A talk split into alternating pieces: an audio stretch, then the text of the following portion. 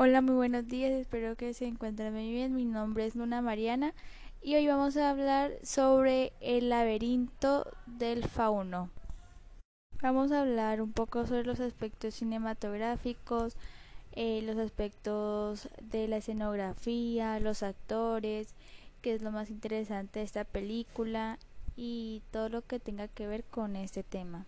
Primero comencemos a hablar de los elementos cinematográficos tenemos que tener en cuenta que los elementos cinematográficos de la película tienen una gran importancia, ya que esto permite la forma en la que la película se interpreta.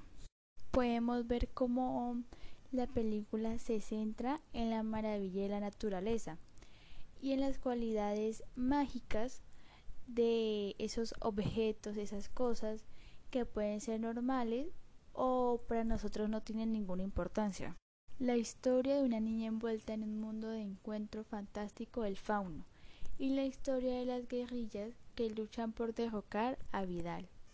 La fusión de estas dos historias es ayudada por los efectos especiales, eh, la música de la película, digamos, al principio de la historia podíamos escuchar, podíamos oír eh, una canción de cuna se reproduce tranquilamente, es una melodía muy simple, no tenía letra, nada de eso, pero añadía un efecto como un sentimiento de miedo, un efecto de un efecto espeluznante a esta película.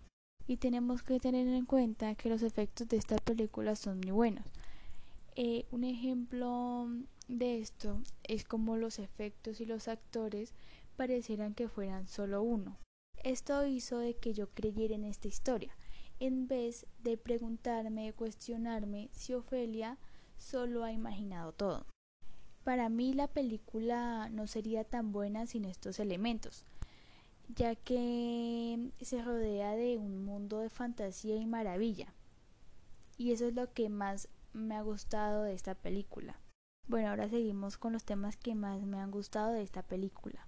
La verdad me llamó mucho la atención la manera tan ilustrativa de contar el embarazo de alto riesgo de Carmen. También pues el personaje como tal me llamó mucho la atención ya que es, es que es ver cómo es la situación de una viuda. Y también otra cosa que me llamó mucho la atención es ese vínculo de madre e hija tan complicado. Pues por un lado claramente tenemos a una mujer que parece preferir a Vidal que a su propia hija. Y también me llamó mucho la atención el personaje de Mercedes, ya que mm, era como la única que recordaba cuando era niña y se acordaba cuando creía en la magia. ¿Cómo considero que esta película va a terminar? Yo creo que el final de esta película sería que la madre de Ofelia y de Carmen muriera a dar a luz a su hijo, pero tiene a su hijo. O sea, se muere, pero pues eh, consigue dar a luz a su hijo. Bueno, eso ha sido todo por el día de hoy. Espero que se animen a ver esta película llamada El laberinto del fauno muy recomendada. Muchas gracias.